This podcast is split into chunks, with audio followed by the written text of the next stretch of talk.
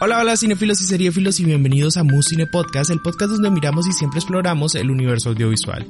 Y esta vez el universo audiovisual nos va a llevar a la primera serie de HBO Max en Colombia, la cual es Mil Colmillos. Y la verdad es una serie que ya habían anunciado desde hace rato y es supremamente interesante porque está dentro del género del terror, combinado con los militares y eso ya se venía rumorando desde hace rato sobre esta serie y cuando uno se da cuenta que era hecha por Jaime Osorio pues uno dice totalmente esta es una serie de terror porque este es el creador de El Páramo, este es el mismo creador de Siete Cabezas y él ya nos ha venido cultivando dentro de su cine y dentro de su estética audiovisual este terror dentro de sus narrativas, lo cual me parece brillante. Y tenemos un cast de maravilla donde está Alejandro Buitrago, está Claudio Cataño, Carolina Ribón, Carlos Mariño, Alejandro Londoño, que justamente también viene de una película de terror desde hace poco, que fue Llanto Maldito y que la pueden encontrar en HBO Max lo cual hace todo esto maravilloso porque son actores súper profesionales que están en su mejor juego dentro de la televisión colombiana y que vienen a representar estos personajes y este género de forma maravillosa. Y la verdad es que la serie es supremamente interesante porque combina dos tiempos, uno más precolombino y otro actual y lo cual lo hace interesante para conocer como ese contexto y esa identidad también de los mitos indígenas, de las cosas que pueden suceder en la selva colombiana y de esas cosas extrañas que uno puede ver. Incluso esos monstruos y demás tienen un poco de love que tiene como esa magia y esa estética muy Lovecraftiana dentro de su perspectiva audiovisual, lo cual lo hace maravilloso y pues algo interesante es conocer por qué el creador quiso mirar esto de esta manera y siempre como que tocar también a los militares dentro de su quehacer y encontrar personajes así, pues porque recordemos que el páramo también es una historia de militares, lo cual hace esto mucho más interesante obviamente. Y tenemos justamente aquí a los creadores de la serie y también a los actores, porque tenemos a Claudio Cataño, Carolina Ribón, Carlos Mariño, Alejandro Londoño, para que nos cuenten cómo fue la creación de esta historia, para que nos cuenten cómo fue vivir y experimentar estos personajes y sobre todo de dónde vienen estas grandes ideas que Jaime Osorio tiene en su cabeza. Así que estén con nosotros porque vamos a ir directamente a la entrevista.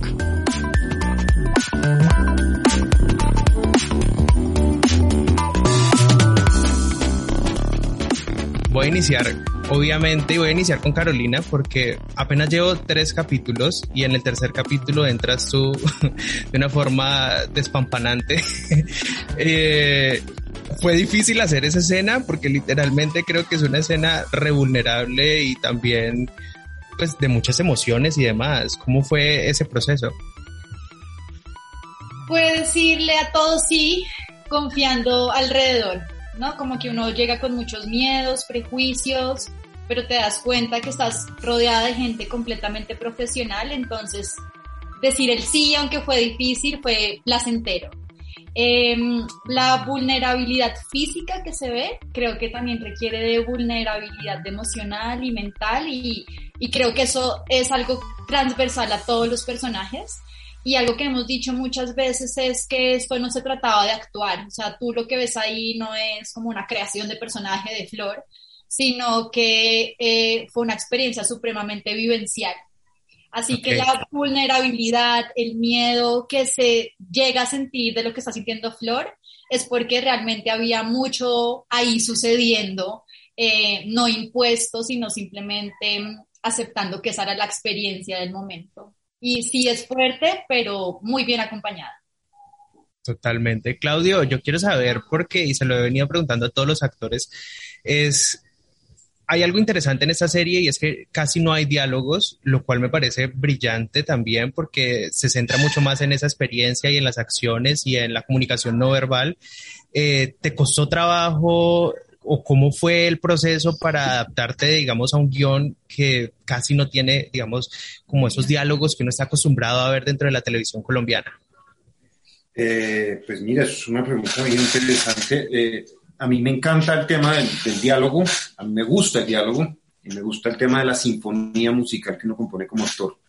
Al enfrentarse a un texto y de hecho ha sido una de mis inquietudes y mis búsquedas. En este caso, eh, eh, claro, había una cosa muy extraña cuando leías, era absolutamente extraordinario, los guiones son extraordinarios, eh, al leer las descripciones, las situaciones, la intensidad de lo que pasaba, el rostro emocional, etc., etc., etc., la desestructuración de los personajes, eh, pero claro, a la hora de enfrentarlo eh, a nivel de esto, entonces yo, en mi estudio sentado, es decir, no había como un ejercicio específico de voy a amasar este texto, voy a improvisar con este texto, no, no, no, no, no, no. Es decir, entonces hubo que, en este caso, eh, asumir este proceso desde un lugar absolutamente vivencial, psicológico y de instalarse en las situaciones y descender junto con los personajes como actor al abismo ¿me entiendes? Entonces sí eh, fue una ruptura, una apertura y una masacre eh, en el interior eh, como actor, pero eso mismo lo hizo extraordinario, porque es un viaje absolutamente inmersivo, es como lanzarse al océano, el mar abierto, y comenzar a sumergirse y sumergirse cuando ya no hay luz. Total. Y quiero preguntarte también porque pues en la serie se ve mucha acción y se ve, digamos, que ustedes corren, se caen, van a la cueva, se tiran al río, o sea, hay demasiadas cosas. ¿Qué de todo eso te tocó hacer a ti y obviamente viviste toda la experiencia dentro de esa selva que aparece ahí? Mateo, ninguno de nosotros usó dobles. ¡Oh! Dios mío, genial. Listo, eso, eso me vende ya la serie mucho mejor. Lo que tú ves ahí es real. Con la garantía de que nuestra vida se cuidaba, eh, pero cuando te digo que fue un viaje de inmersión, te estoy diciendo que fue un viaje de inmersión en todo el sentido de la palabra. Y yo quiero saber qué hiciste y qué tuviste que hacer para digamos, meterte dentro del cuerpo de un militar porque cambia la corporalidad, no es como otro de tus personajes, cambia la corporalidad, la forma de hablar, la forma de actuar. Eh, ¿Cómo hiciste para entrar en ese personaje? Pues la producción pues, nos llevó primero, entrenamos como desquiciados de mil maneras, eh, más como si fuéramos un comando especial, eh, construimos una relación, vínculos entre todos los personajes, entre todos los actores de hermandad de sangre, eh, aparte de eso, nos mandaron a vivir dentro de un batallón militar, no a hacer eh, polígono, no, no, no, no. Nosotros vivimos dentro de un, dentro de un eh, campo militar eh, durante un par de semanas eh, y además, eh, no era como, ay, sí, somos actores, entonces nos tratan bien. Nosotros nos levantaban a la hora que se levantan todos, hacíamos todos los ejercicios que tenían que hacer. No solo hablo de físico, teníamos que hacer guardia cada dos horas y cambiar entre nosotros. Nos, destrozaban eh, los camarotes, el campo. Es decir, nosotros hicimos un viaje de inmersión total y eso fue lo que se hizo. Aparte de eso, ya en set, eh, Jaime muy brillantemente lo que hizo fue nuestro peso en los equipos de militares era de verdad. Eh, yo iba con 35 kilos encima eh, durante los cinco meses y con eso además entrenábamos. Em, los, las caminatas eran reales. Mejor dicho, la inmersión en todo este proceso fue absolutamente real. Carolina, yo quiero saber qué tanto conocías obviamente de Jaime antes de estar dentro de esta serie, porque digamos, que sus películas y todo su estilo va encaminado justamente a esto, al terror, a, incluso al terror, pero mirándolo desde la cotidianidad colombiana o desde personajes muy reales. ¿Ya conocías más de Jaime? Sí, pues digamos, yo lo conocí en el Páramo. Eh, con el Páramo, digo, fui, fui a cine a verla y eh, desde ahí como que era un referente y tengo una anécdota con eso que mi prima era es amiga de Jaime. Y cuando yo estaba empezando mi carrera yo le dije, ¿cómo le puedes escribir a Jaime, por favor, a ver qué tengo que hacer para poder entrar al mundo del cine y la televisión? Y, decimos, ¿será que todo está conectado? Porque entonces yo me vi el páramo, mi prima me hizo el contacto, ahí no pasó nada, ahí no fue como, oye, no, dile a tu prima que consiga una manager, a mí no tiene por qué escribir nada. Después me vi Siete Cabezas, que me encanta porque hay una actriz allá que soy fan de ella, de, de Siete Cabezas, entonces sí, sí lo conocía y cuando yo recibí el mensaje que Jaime Osorio me quería ver en casting, a mí fue como, ¿qué, qué, qué? Espérate un momento, ¿qué, qué, qué, qué, qué? Entonces sí, y fue un placer, un honor trabajar con él.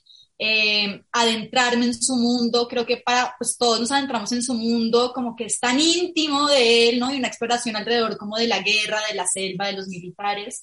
Así que llegué sabiendo, bueno, pretendiendo que sabía en qué me estaba metiendo y fue realmente un placer trabajar con él. Claudio, última pregunta y quiero que sean dos, porque básicamente quiero saber uno, si te llamó mucho el género de el miedo y la acción, te llamó bastante como para decir sí a la serie. Y dos, quiero saber si dentro de poco podremos ver otro Claudio Cataño original, una película así como Virginia Casta o como Moria. ¿Hay algo que estés trabajando últimamente? Eh, te respondo. Eh, desde luego, fíjate que eh, yo no, al interpretar, yo no pienso en géneros o yo no actúo desde género. Eh, yo lo que vi cuando me entregaron esta historia fue una descomposición de la naturaleza humana y un viaje a las profundidades de la brutalidad y el instinto más primario de supervivencia. Eh, lo otro son añadiduras que se dan desde el punto de vista de la dirección, pero lo que yo vi fue eso, un pretexto para meterme en un viaje desquiciado y me pareció exquisito. Con respecto a lo otro, eh, mira, lo voy a decir de manera, eh, ya fui lo suficientemente irresponsable como para dirigir dos películas. Eh, mm, ha sido un proceso maravilloso en este momento de mi vida, en este momento. Yo no sé mañana qué va a pasar. Si acabamos de sufrir una pandemia, sabes, como que ya el tema de creer que sé lo que va a pasar, pues es ridículo. Eh, en este momento en mi vida siento que haber dirigido lo que me ha permitido es tener un entendimiento desde la actuación mucho más profundo de todos los componentes que hacen parte del engranaje. Y me ha permitido disfrutar, entender y trabajar mucho más afín y a mi favor con todos los elementos externos que hacen parte de esto. Y no estar ciego en el tema de es que mi interpretación no es que lo que yo siento, no, es cómo juego con todos esos factores que me están dando. Pero en la pandemia, eh, cuando salió esta cosa del Ministerio de Cultura y las convocatorias, eh, pude mercar eh, gracias a unas convocatorias que me gané y unos cortos que pude rodar y etc, etc, etc, etc. Entonces fue muy bonito el ejercicio de, dirigir en ese sentido, en esas circunstancias y además con actores naturales. Punto.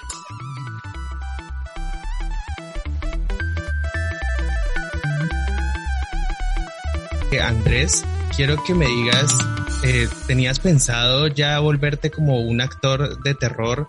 Porque este año justamente salió Llanto Maldito y ahorita Mil Colmillos. ¿El género te atrae, te llama mucho? ¿Qué pasa ahí? Tocará preguntarle a los productores y a los creadores. no, hombre, ha, sido un, privilegio realmente y con mucha gratitud recibo todo este, es, esta bienvenida que me ha traído el terror que realmente eh, arrancó con, con, una serie que hice, eh, Fear the Walking Dead, y de ahí pues se han venido abriendo otras, otras puertas en este género. Y es un género que, que, que pues realmente le, le, le, tengo muchísimo cariño y algo que yo admiro mucho es el público de este género. Es un público muy comprometido, es un público muy, muy, muy fiel al género y eso es muy lindo de ver, es, es, es, realmente gratificante también para uno como artista ser parte de, ese, este género. Eh, lo, lo, más lindo es que todos los proyectos eh, de, de, terror que me, que me, han llegado en estos últimos tiempos, eh, incluyendo estos tres que son los más recientes y, y como dices, Llanto Maldito, que, que de hecho también está acá en HBO, me han presentado con unos personajes supremamente complejos, eh, supremamente hermosos a nivel, a nivel eh, humano y que me han permitido expander eh, horizontes que, que, ni siquiera me hubiera imaginado. Y que más allá de estar dentro de un género de terror, son, son seres humanos que, que, que vienen a contar algo y a traer un mensaje mucho más allá de simplemente eh, o asustar o, o, entretener, que pues es, es bastante importante, pero, pero tienen un trasfondo muy grande cada uno de ellos y en particular en, eh, en este proyecto que es el que estamos hablando, Castillo, pues eh, hombre, ya, ya, ya sabes todo lo que trae. Totalmente. Carlos, ¿cómo entraste tú, obviamente, a ese proyecto? ¿Te llamaron? ¿Hiciste casting? ¿Cómo fue ese proceso? Tal cual, tal, me llamaron, me llama Jaime Osorio primero, eh, me dice que me quiere ver eh, eh, para un personaje. Yo en ese momento no tenía ni idea de la dimensión pues, del proyecto ni absolutamente nada. ¿Y habías visto algo de Jaime? Porque Jaime es reconocido obviamente por sus películas de este mismo género y obviamente. Claro, había visto y, y he trabajado con Jaime varias veces. Hicimos una, la primera serie que él hizo para televisión, eh, yo la hice con él. Hicimos una obra de teatro juntos también. Yo estuve en, siete, siete cabezas. En siete cabezas, exacto. Yo estoy ahí y, y, bueno, pues por supuesto me conozco, me lo conozco a él y eso, eso, eso es lo que me parece a mí que es el plus de todo este proyecto y es la genialidad que tiene Jaime para mezclar el género con unos personajes que siempre tienen un, piso sólido, ¿no? Eh, personajes que tienen realmente, o sea, un, recorrido muy interesante para los actores. Cualquier personaje chiquitico en las historias de Jaime son interesantes de hacer. Entonces, eh, bueno, hago el casting, eh, que también tenía todas las condiciones, porque pues Carlos Pagua, que es el, que fue el jefe de casting, hizo un trabajo, se esmeró mucho en, que las condiciones para los actores fueran las mejores. Es decir, uno, uno, yo después veía la escena de mi casting y, yo hice mi escena en un salón de 20 metros cuadrados, pero él había puesto unas luces y había hecho un trabajo previo de ambientación y todo, que era como ver la escena de la serie. Y, nos muestra unas fotos así impresionantes que era como, como, como si fueran de la serie.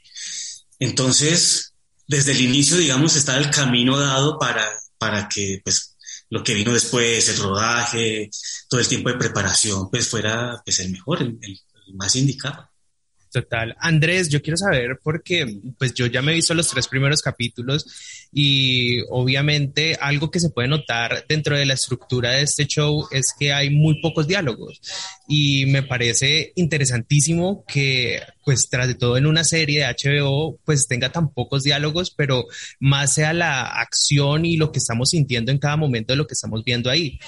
Eh, ¿Fue difícil para ti encontrar, digamos, como ese personaje sabiendo que tal vez no había como la cantidad de diálogos que estamos acostumbrados tal vez en ver y oír dentro de la televisión colombiana? Mira, eh, realmente para mí es un, es un privilegio porque a mí me encanta la comunicación no verbal. Entonces, eh, realmente lo que tú dices es muy, muy cierto. Los diálogos son bien escasos y son muy puntuales. Sin embargo, la comunicación está brotando por los poros de cada uno y los personajes que están ahí, incluyendo toda la, escenografía y pues la selva que es, que es, es, otro protagonista en esta serie. Entonces, eh, lógico, es un reto, siempre lo es, eh, pero es un deleite. Es un deleite porque siento que a veces la, la, eh, aunque suene cliché, un silencio puede ser más, más poderoso y más, y más verdadero que mil palabras. Entonces lo que, lo que comunicamos, lo que, lo que yo, lo, que yo eh, comunico sin diálogo eh, es muchísimas veces más, más importante y más, más efectivo. impactante o, o, efectivo que inclusive el mismo diálogo, porque a veces inclusive con el diálogo eh, lo que tú estás diciendo y lo que estás comunicando son dos cosas completamente diferentes y a veces son multidimensionales. Totalmente. Carlos, cuéntanos un poco de tu personaje. ¿Cómo lo describirías? Y cuéntanos un poco de cómo es la trama dentro de la historia. Bueno, eh, mi personaje, pues digamos, es el antagonista de la historia. Es la razón por la cual este comando élite llega a la selva.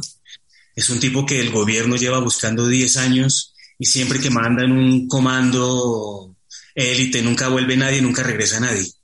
En esta oportunidad, pues eh, ellos van con la esperanza de eh, pues lograr el objetivo. El tipo Matías, eh, en tantos años en la selva, digamos, ha, hecho una especie de, de fusión. Es que yo no puedo contar mucho de este personaje porque... No, no puedes contar mucho, sí, totalmente.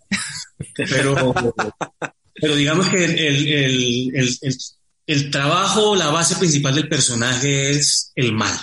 El tipo es una representación del mal, de, de las muchas eh, eh, representaciones que puede tener el mal. El tipo... ¿Te gustan los personajes así que son como más villanos, como que tienen ese sentido por el mal? ¿Te gusta trabajarlos? Sí, pues claro, eso digamos que para todos los actores es, es eh, sí, es un sueño.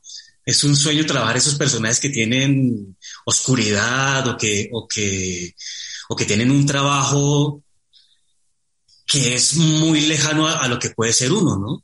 A lo que puede ser uno. O a, o a lo que uno cree puede ser uno, porque, porque sí, yo no soy un tipo malo en, en, mi vida real, pero yo no sé si algún día a mí me toque por alguna razón, no sé cuál, eh, pucha, sacar la maldad que hay dentro de mí y, ¿entiende? Hacerla estallar acá. Entonces, el personaje pues, Andrés, te, te pregunto, y para terminar justamente, eh, ¿Cómo fue también el proceso? Porque obviamente la parte física de estos militares, pues cuando uno aprende como a ser militar y uno es actor, eh, pues cambia todo, la corporalidad, la forma de moverse, la forma de expresarse y eso. ¿Fue difícil? ¿Cómo fue tu proceso para poder, pues, como incorporar esa conducta militar? Por supuesto, es un reto, es, es, es un reto bastante elevado. Eh, y precisamente, aparte de todo el, el, trabajo individual eh, que se hizo previamente, tuvimos la grandísima oportunidad eh, que la, la, producción nos proporcionó estar como comando élite dentro de un batallón militar y tuvimos entrenamiento militar en, oh, genial. en conjunto. Entonces, eso, eso fue vital para, para todos, para, para, para la tropa, ¿no? Eh, Castillo, mi personaje es, el líder de un equipo Recon. Eh, este, estos son personas de, inteligencia militar con unas habilidades absolutamente impresionantes y, y claro, el trabajo físico y psicológico, técnico fue brutal y ya a la hora de, de adentrarnos en la historia y recorrer este camino tan, tan genialmente creado por, por Jaime Guillermo, pues eh, este personaje comienza eh, eh, en, es en una deconstrucción y es una, es una ruptura de, de, de, cualquier sistema de creencias, tanto del personaje como del actor. Entonces, pues es una experiencia realmente inolvidable y un reto que, que, es, que es en últimas un regalo de crecimiento personal invaluable.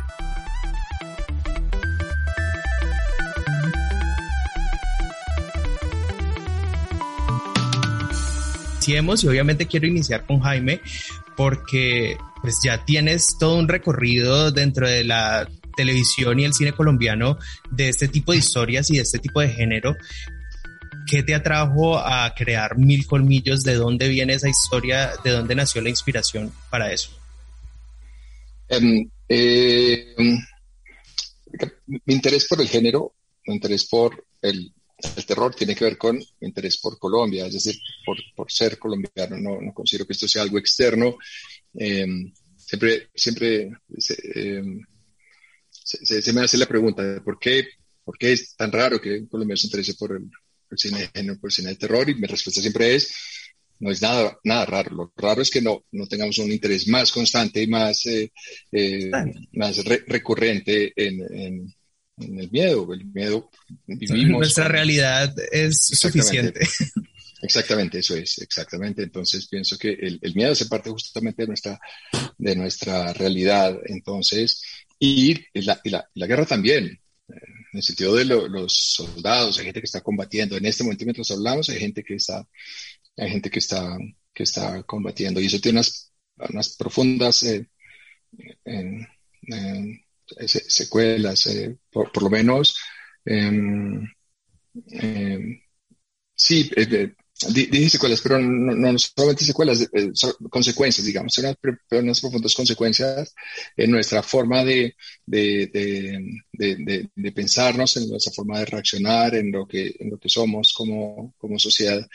Entonces, me uní con, con, eh, con Guille después de la experiencia que tenía yo. Guille también tenía una vasta experiencia por su parte y junto a, a Rayuela Films, Federico Durán, decidimos continuar esta exploración del miedo, hacer una, una, una serie sobre una serie de acción, de una serie de acción, de, perdón, de acción, de, de terror, que fuera eh, interesante para el espectador en, en, términos de lo emocional, es decir, que fuera una aventura grandísima para, la, para el espectador, pero que surgiera de acá. O sea, no, no nos interesaba copiar estas series eh, gringas de casas embrujadas o, o, inglesas sobre las casas embrujadas, ni las series japonesas sobre un, un, fantasma que recorre los edificios, sino sobre nuestros propios miedos, nuestras propias historias, nuestras propias mitologías. Y para eso nos fuimos hasta antes de la, de la conquista y estudiamos. Eh, estudiamos la, las, las, mitologías, las cosmogonías de los, los pueblos anteriores a la, a la, conquista y también las, eh, esa, ese, esa, confrontación violentísima que, que, supuso la llegada de los, de los eh, conquistadores españoles. Y, a, y a, con, con, esos elementos y con ese marco empezamos a crear, eh, empezamos a crear la historia Guille y yo y a escribir los episodios de la serie. Guillermo, yo tengo una pregunta y es algo que incluso se lo he preguntado a los actores también y es que me parece súper interesante. Yo llevo tres capítulos y la verdad no hay mucho diálogo dentro de la serie, lo cual me parece muy interesante y me parece genial porque obviamente eh, pues se enfoca mucho más en esa comunicación no verbal, en la acción y demás. ¿Por qué decidieron que pues, o sea, sí hay diálogos, pero no hay la cantidad de diálogos que tal vez estamos acostumbrados a ver en la televisión colombiana. ¿Cómo decidieron eso? Pues fue un proceso de, de colaborativo, ¿no? Bueno, un, por supuesto un respeto al género, porque el género necesita intimidad y, procesos personales y silencios y buscar en la mirada del actor, porque esa es la, la maravilla que tiene el cine, es la capacidad de, de, de, tener ese rostro y de comunicar esa cercanía. Pero también fue un proceso de comunicación durante el trabajo, ¿no, Jaime? Con, con la supervisión literaria también de HBO, todo aquel, los diálogos fueron todos como muy trabajados, muy finos, porque la manera que trabajar es, es, es, es, se construye como el esqueleto, el andamio del capítulo, luego vamos poniéndole los elementos y al final el diálogo siempre es lo menos importante si todo el trabajo eh, del andamiaje está bien hecho. Si el camino del personaje está, entonces, como todo lo que sobra, sobra demasiado, eh, creo que el, equilibrio ha quedado perfecto con, con, con los términos de los diálogos. Jaime, sí, es un contraste fuerte con, la, con la, la, televisión habitual que está muy basada. Literal, en los, y en, en especial en la televisión colombiana, porque la televisión colombiana, colombiana tiene como ese, no sé, como esa forma de que todo se expresa por medio de diálogos y obviamente la otra televisión de afuera sí se encarga como de mostrar esos silencios y en los silencios disfrutar justamente de las acciones y demás. Y eso me pareció brillante, obviamente, de la serie y en los tres capítulos que llevo, pues me ha parecido genial porque se enfoca mucho más en eso. Sí, lo, cual supuso una dificultad muy grande porque poner a hablar a dos, eh, por supuesto que eh, de, actores y trabajo actoral siempre es algo eh, que tiene mucha eh, dificultad, digamos, pero pero filmar unas, unas, personas que están hablando en una mesa, bueno, ahí va, ahí va, hay minutos que están corriendo, nosotros no nos pasaba eso, nunca tenemos escenas de diálogo, siempre tenemos escenas de acción, todo el tiempo, de acción física, de estarse moviendo, de estar una, una, en un combate, de estar en un helicóptero, de estar eh, tirándose por un precipicio, de estar en un río, de estar en una explosión, eh, lo cual hacía que los, los, retos para, para nosotros eh, para esta, para, en, en, la serie fueran enormes y fueran constantes. No, no, no teníamos una escena de acción en un capítulo eh, y que el resto fuera diálogo, como, como suele suceder, sino que Total. todas las escenas eran de acción todo el tiempo. Total, y eso me pareció brillante. Jaime, tú hiciste el Páramo en el 2011 y obviamente pues tiene como esa, digamos, un común denominador con los militares con el ejército. Eh, ¿Por qué, digamos, te interesa tanto explorar al ejército colombiano? Me, parece, eh, no, al ejército colombiano, a, un grupo de personas que tienen como trabajo pelear luchar y, arriesgar sus vidas, y no solamente arriesgar su vida, sino tomar otras vidas. Eso, eso me parece interesante. No el ejército como, como institución, está, eh, ni esta serie ni el páramo habla del ejército como institución, sino de esos individuos que están en, en este contexto tan particular de, que es de, Colombia, un país que ha vivido una guerra y donde hay un ejército que está activo combatiendo todo el tiempo, no está combatiendo una guerra eh, eh, ocasional y bien definida contra un ejército de otro país, sino contra varios ejércitos de, este mismo de este mismo país, es decir, sus hermanos, sus vecinos, sus, eh, sus, sus, familiares o sus, sus amigos. Entonces, eso, eso, eso, me, eso me parece interesante. Como dije al, al inicio, el, el, miedo, explorar el miedo, el miedo en Colombia. Ahora, esta serie es, es eh, entretenimiento para el espectador, es decir, lo que nosotros eh, nos eh, quisimos desde el principio y lo que HBO nos, nos apoyó todo el tiempo es que queríamos que fuera una experiencia muy vital para, para el espectador, que fuera una montaña rusa que, que está en un, en un, descenso constante y vertiginoso eh, desde el primer capítulo hasta el último. Descenso, digo, eh, por, la, por el vértigo, por la velocidad de las montañas rusas cuando, cuando, están, eh, cuando están bajando. Y una vez la serie empieza, no, no termina, no, no, no, no hay... No hay no, no termina, quiero decir, no termina esta, esta, esta, esta, esta, esta, esta sensación de avance tan rápido, tan vertiginoso, tan, tan, eh, tan, tan constante y tan vital. Guillermo, yo quiero saber a la hora de la creación de estos monstruos que aparecen de cierta manera en, en la serie, eh, ¿qué, ¿qué, referentes tuvieron? ¿Cómo fue o cómo lo pensaron para crearlo? Porque pues digamos que cuando uno los ve y toda la cosa puede ser como un poquito no sé, referenciado con Lovecraft o algo así como esos monstruos de ese tipo. No sé qué referentes tuvieron ustedes para poder crear eh, los personajes que son pues monstruosos dentro de la serie.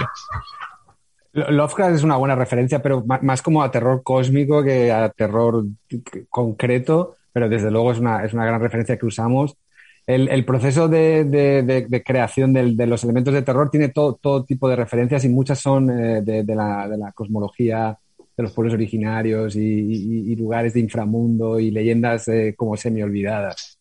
el proceso fue un proceso de investigación y luego eh, Jaime con el equipo de artístico de diseño y todo eso empezaron a elaborar todo lo que es el, resultado visual. Él puede contar un poquito más cómo fue el proceso artístico.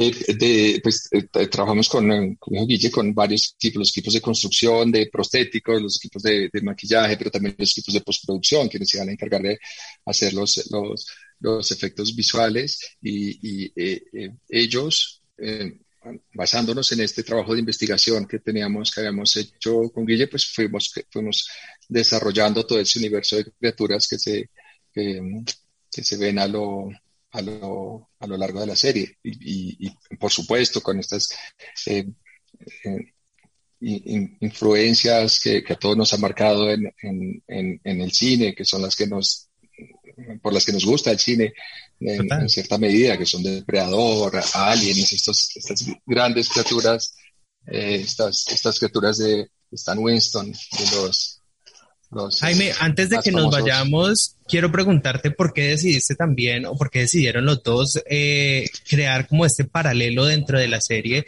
donde vemos obviamente eh, las escenas de estos militares modernos y obviamente lo precolombino, la conquista, todo ese momento. ¿Por qué decidieron que se iba a narrar de esa forma?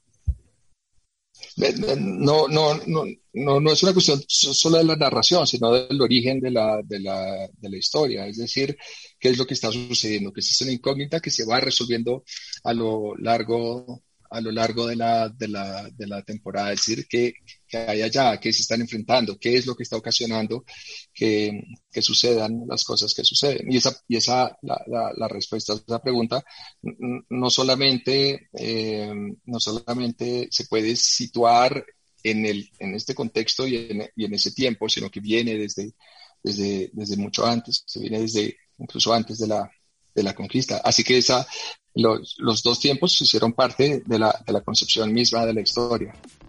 Ok, súper. Jaime Guillermo, mil gracias por haber hablado conmigo aquí en Bucine Podcast y obviamente que esta serie es totalmente una experiencia diferente a lo que he visto en la televisión colombiana y por lo tanto me parece maravilloso lo que han creado. Recuerda que puedes encontrar a Musine Podcast en Instagram como arroba Musine, en Facebook como arroba Podcast o encontrarnos en cualquiera de las plataformas donde escuchas podcasts como Apple Podcast, Deezer, Spotify, Evox, entre otras, en donde nos puedes seguir o regalarnos 5 estrellas o una pequeña reseña que permitan saber por qué les encanta este programa.